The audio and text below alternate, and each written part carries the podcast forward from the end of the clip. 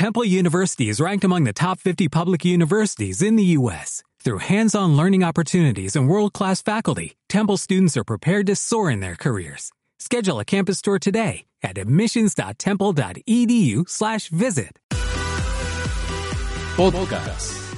¿Y usted qué opina de Nino Canún? Hoy es día 31 de mayo, sí, así vamos a cambiarle como los diputados que cambian las horas a la hora que se les pega la gana, cuando van deten- deteniendo el reloj legislativo. Y como es 31 de mayo, es el día de no fumar, pero no quiere decir que es el día que usted debe dejar de fumar única y exclusivamente por 24 horas, porque es el día de, en que se tiene que dejar de fumar. Aquí dice, ¿cómo se... ¡Ay, qué padre! ¿Cómo dejar de fumar? Pues definitivamente y prevenir otras adicciones. Esto está mejor, es en seis pasos, el de los alcohólicos es en doce, el de los neuróticos es en doce, es aquí en media docena, pues deja usted de fumar. Pero ah, cuidado, ¿eh? Cuando deje de fumar, acuérdese que vamos a legalizar la marihuana y cuando legalicemos la marihuana, pues no va usted a dejar de consumir. Ya los uruguayos ya empezaron, porque nosotros no, y allá en Colorado, en los Estados Unidos también. ¿Siente usted ansiedad? ¿Siente usted estrés? Bueno, se puede usted recuperar. Es un libro de Eduardo Hernández, Clínica del Tabaco de Trillas. Bueno, vamos a platicar con todos los invitados. ¿Qué es esto? Ay, me están regalando cigarrillos. Meridiana, este es uruguayo, no sé, saber horribles porque no me gustan los uruguayos, no sé, nunca los he probado. Pero Malboro, este que es el, el mentolado, ¿no? Sí, ¿no? Sí, sí. Huele a. Ay, hijo de su madre, pero a ver, ¿de qué color? ¿Por qué son así? Ah, esta es, Porque ah, es la una cápsula. que rompen y eso es lo que genera la Pues no sé de quién sean los cigarros, pues ya lo fregué, le voy a romper. esa referencia de ¿Y mentol. ya? ¿Le rompo ya? ¿Y Bueno, ahora cómo este me lo en fumo? particular no trae la cápsula. Entonces ya lo no que me lo hacen fumo. es reventarla y libera mentol. Ah. Y libera mentol. Bueno. Bueno, aquí tenemos todo. Estas de Malboro antes eran de Slim, ya no son de Slim, o sea que ya ni se preocupe usted por eso. Pero ya tenemos aquí a nuestros invitados, ellos nos van a decir y van a platicar con nosotros en relación al tabaquismo. Nos acompaña el maestro Eduardo Hernández, socio fundador de la Clínica del Tabaco y autor del libro Cómo dejar de fumar definitivamente y prevenir otras adicciones. Eduardo, mucho gusto, muchas gracias por estar con nosotros. Buenos días. Nino, muchas gracias. Buenos días por la oportunidad de estar con ustedes y con tu amable auditorio. ¿Difícil dejar de fumar? ¿Es una No, adicción difícil? Es una adicción, definitivamente no es un hábito. Se argumenta que la dificultad para detener la dependencia está en base de una constante serie de recaídas, pero no tiene que ser así. Si se lleva a cabo un proceso correcto, bien informado, de forma que la persona que padece la dependencia pueda dejar de sentir ansiedad, es algo más fácil de llevar a cabo. Pensar que es algo que no va a llevar ninguna acción por parte del consumidor de nicotina tampoco es muy sensato. O sea, va a tener Tiene- una- que hacer un esfuerzo. tiene que poner de su parte, por Claro. supuesto, pero tampoco tiene que meter las manos en agua caliente. Esto se puede lograr y se hace de una forma eficiente. Bueno, ahorita nos vamos platicando. Doctora Tania Villa Hernández, ella es especialista en adicciones de la Clínica contra el Tabaco. Doctor Raúl Cícero Sabido del Hospital General de México. Tania, mucho gusto, bienvenida. Mucho gusto, Nino. Buenos días a ¿Fumas todos. o no fumas? No, claro que no. Ah, no, bueno, nada más era una pregunta. Oye, a ver, cuéntame, ¿qué es tan difícil esta adicción? Porque, bueno, pues siempre le dedicamos mucho tiempo y pareciera como que van aumentando el número de fumadores, ¿no? Así es. eh, ahorita tenemos 17.3 millones de, de mexicanos que fuman. El promedio de cigarrillos que se fuman en nuestro país es de 6.5 cigarros por cada persona fumadora. Yo no diría que es una adicción difícil, es una adicción compleja, porque implica muchísimas cosas, implica política pública, implica una adicción física, implica una dependencia social y una dependencia psicológica, pero como dice Eduardo, es muy manejable. Bueno, ahorita vi a varias personas tomando café y dicen que es una adicción y hay quienes dicen que el café con sin tabaco no sabe, que el alcohol sin tabaco no sabe, que cuando va al baño sin tabaco no sabe. O sea que hay que escoger hasta del sitio y el lugar. Doctora María Dolores Ochoa Vázquez, ella es jefa del servicio de neumología del Hospital General, Centro Médico La Raza del Instituto Mexicano del Seguro Social. María Dolores, mucho gusto, muchas gracias. Igualmente, Nino. Cuéntame, Pues les ¿qué cuento- tanto me fastidio mis pulmones? Muchísimo, muchísimo. Es nosotros vemos las complicaciones del tabaco, específicamente la enfermedad pulmonar obstructiva crónica y el cáncer pulmonar, que van en aumento. Vaya, si antes era el octavo lugar la enfermedad pulmonar obstructiva como causa de muerte y enfermedad, ahora ya se subió al sexto y en breve se plantea que para el 2020 esté en el cuarto o en el tercer lugar. O sea que va remontando gracias al tabaco. ¿Gracias al tabaco que fumo o al tabaco que están fumando junto a mí? Ambos. Ambos. Ambos son, son dañinos y de ahí que las áreas libres de tabaco. El cáncer pulmonar, eh, pues, ocupa el honroso cuarto lugar y de ellos el primer lugar el cáncer de pulmón. Y esto está directamente relacionado a las sustancias nocivas que van junto a la nicotina, ¿sí? Y que, bueno, eh, me, voy me doy cuenta de que estoy enfermo, percibo que estoy enfermo. Desgraciadamente. ¿O es asintomático? Eh, el fumador poco percibe sus síntomas. Ah, ya. Porque el tabaco tiene una situación muy particular de disminuir la movilidad de los cilios, que son como unas vellosidades que limpian en forma natural como barrera eh, eh, los bronquios y toda la mucosidad que se produce. El tabaco paraliza esa función. Sí y además produce inflamación y produce mayor producción de moco que el paciente no se percata. Y se lo ve como normal. Y al garraspeo matutino lo dice, eso es parte de mí. Se da cuenta cuando ya empieza a sentir necesidad de de aire, esa dificultad para respirar que tiende a ser progresiva o que ya presenta cuadros de tos que duran más de tres meses en el transcurso del año. O sea, en total dura más de tres meses esa sintomatología. También nos acompaña el responsable del programa de adicciones del ISTE, el licenciado Héctor Noé Morales. Héctor, mucho gusto, bienvenido, mucho gusto y muchas gracias. Al contrario, Nino, muchas gracias por la invitación y con mucho gusto a compartir. Si yo dejara de fumar a partir del día de hoy, ¿en cuántos años se limpiaría mi organismo? ¿Hay alguna cifra de tiempo? ¿O, qué, pasa? ¿Dejo de fumar y ya? Claro. ¿Para qué dejo de fumar? Porque toda la gente dice, quiero dejar de fumar. No, no quiero dejar de fumar. Claro. Sí, fíjate que, hay estudios que nos hablan que a partir de los 20 minutos, incluso de haber dejado de fumar, tú empiezas a sentir beneficios. Algunos de ellos, por muy leves que sean, por ejemplo, uno, los fumadores están muy acostumbrados a ya no percibir el sabor real de los alimentos. Cuando dejan de fumar, van a percibir. Los aprecian. Los van a apreciar como realmente son pero están tan acostumbrados a, ya no percibirlo. Ese es uno de los beneficios inmediatos, este, bueno, quizás más eh, sencillitos, ¿no? Pero claro, por supuesto que con, con, el pasar de los meses y o años puedes recuperar tu capacidad pulmonar, por ejemplo. la, la, piel, por ejemplo, del, del fumador se ve muy afectada, amarillenta y esto empieza a cambiar. O sea, ¿Cómo se ve? ¿Cómo se ve? Amarillenta, ah, pálida, ceniza, como le llaman, ¿no? Presenta ciertas características peculiares. Eso empieza a cambiar también.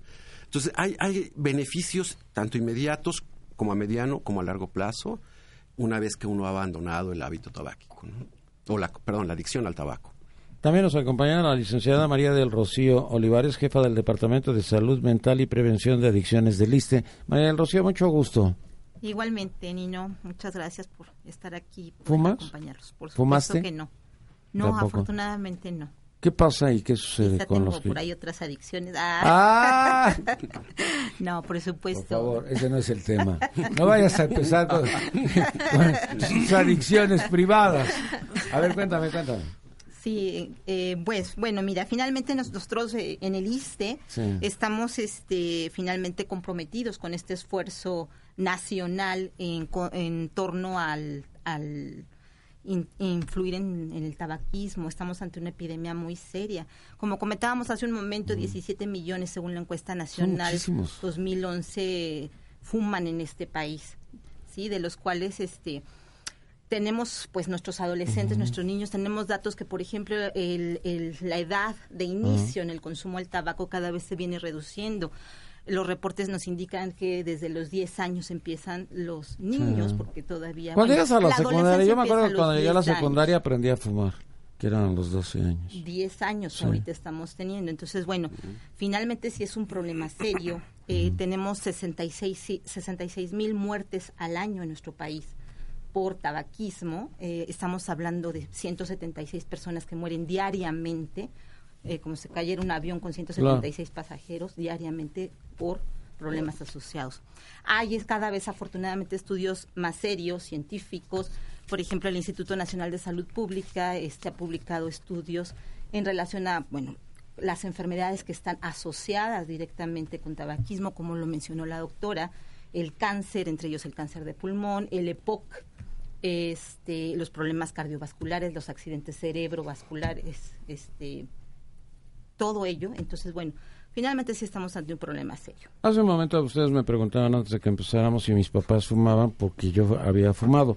Yo pregunto, ¿es necesario que mis padres fumen o yo puedo aprender a fumar para pertenecer a un grupo? ¿Qué es? Podrías hablar de una prevalencia. Si es que tus padres consumían tabaco, especialmente la madre en el periodo de gestación.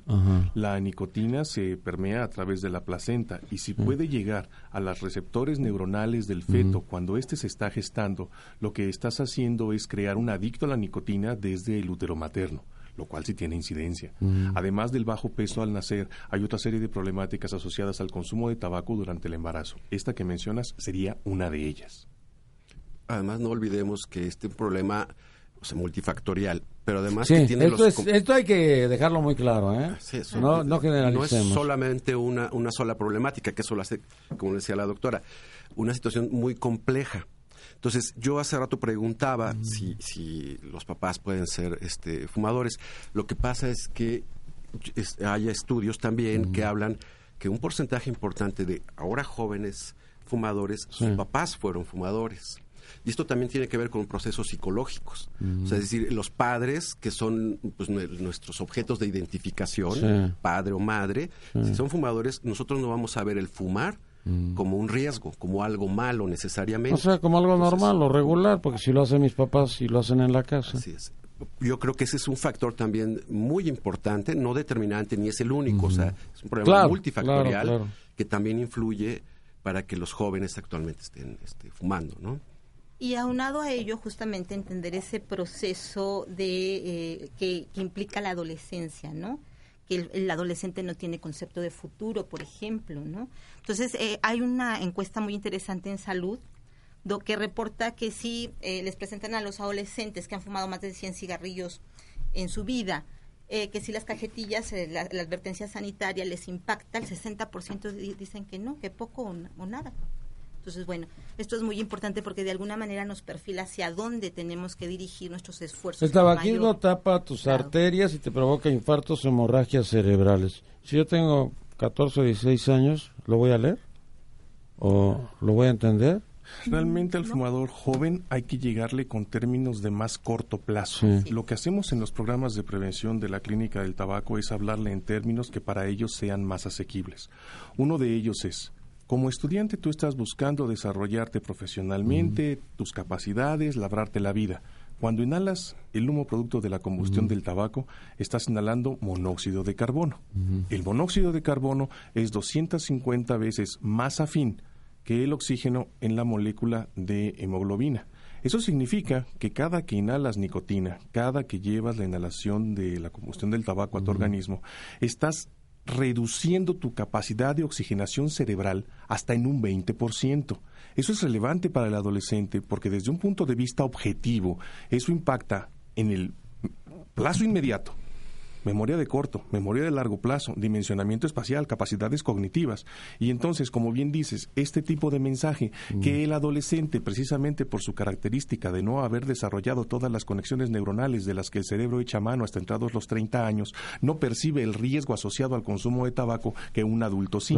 El adulto tiene más percepción del riesgo y el adolescente no. Hay que llegarle en términos que para él sean más asequibles, como esta estrategia de corto plazo que puede ser un ejemplo. 17 millones, más hombres que mujeres, más mujeres que hombres, o hay equidad de género ahí?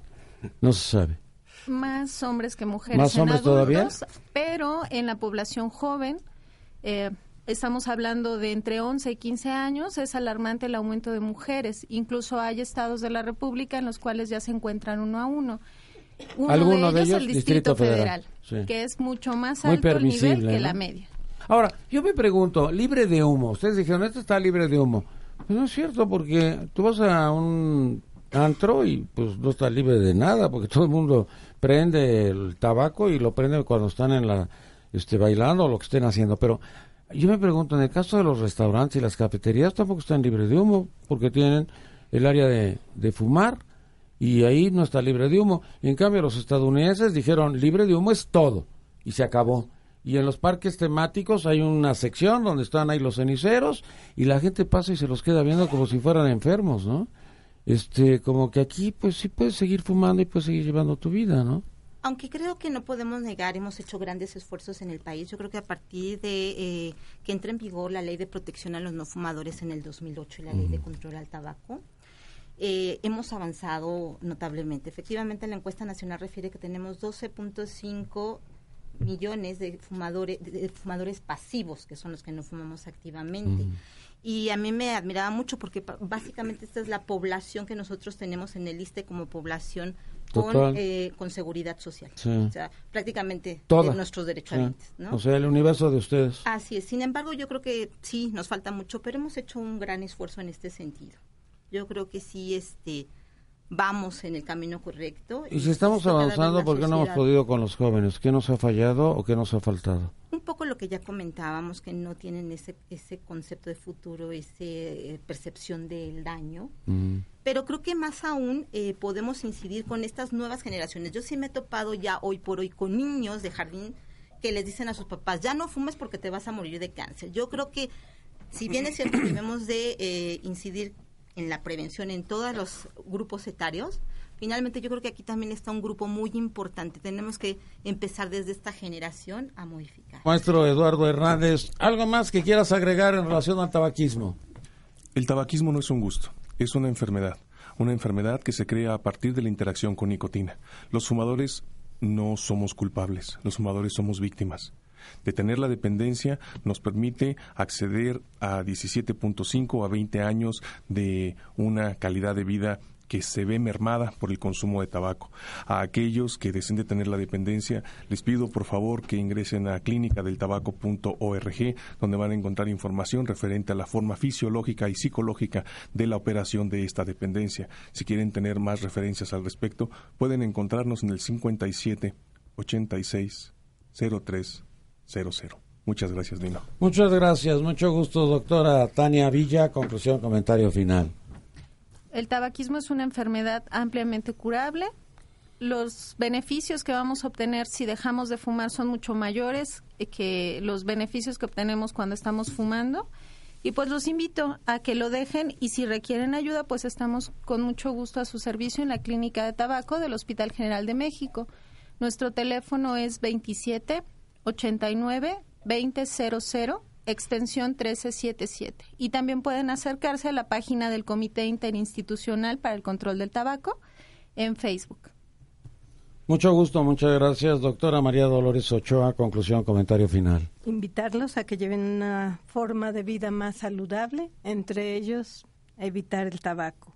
Y eh, eso su cuerpo se los agradecerá. sí. Definitivamente. Muchas gracias, mucho gusto. Licenciado Héctor Noé Morales, conclusión, comentario final.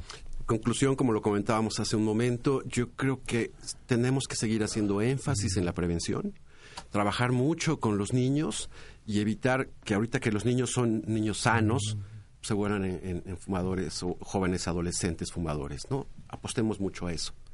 Mucho gusto, muchas gracias. Licenciada María del Rocío Olivares, conclusión, comentario final. Gracias pues invitar a todos nuestros derechohabientes a que se acerquen a su clínica. Tenemos 110 clínicas de atención al tabaco a nivel nacional. A los que no son derechohabientes también los invitamos a que se acerquen, les podemos ofrecer pláticas.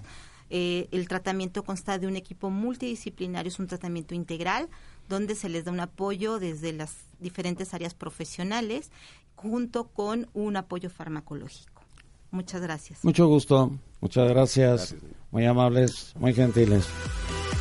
Escúchanos todos los días de 6 de la mañana a 1 de la tarde, por el 690 AM, en Radio Digital 91.3 HD2, en Internet, la 69.mx, o a través de nuestro portal www.yustedqueopina.com.mx. Nino Canún.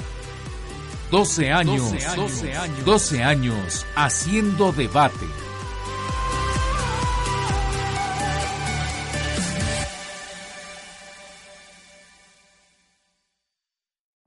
Every day, we rise, challenging ourselves to work for what we believe in. At U.S. Border Patrol, protecting our borders is more than a job, it's a calling. Agents answer the call, working together to keep our country and communities safe. If you're ready for a new mission, join U.S. Border Patrol and go beyond. Learn more at cbp.gov/careers.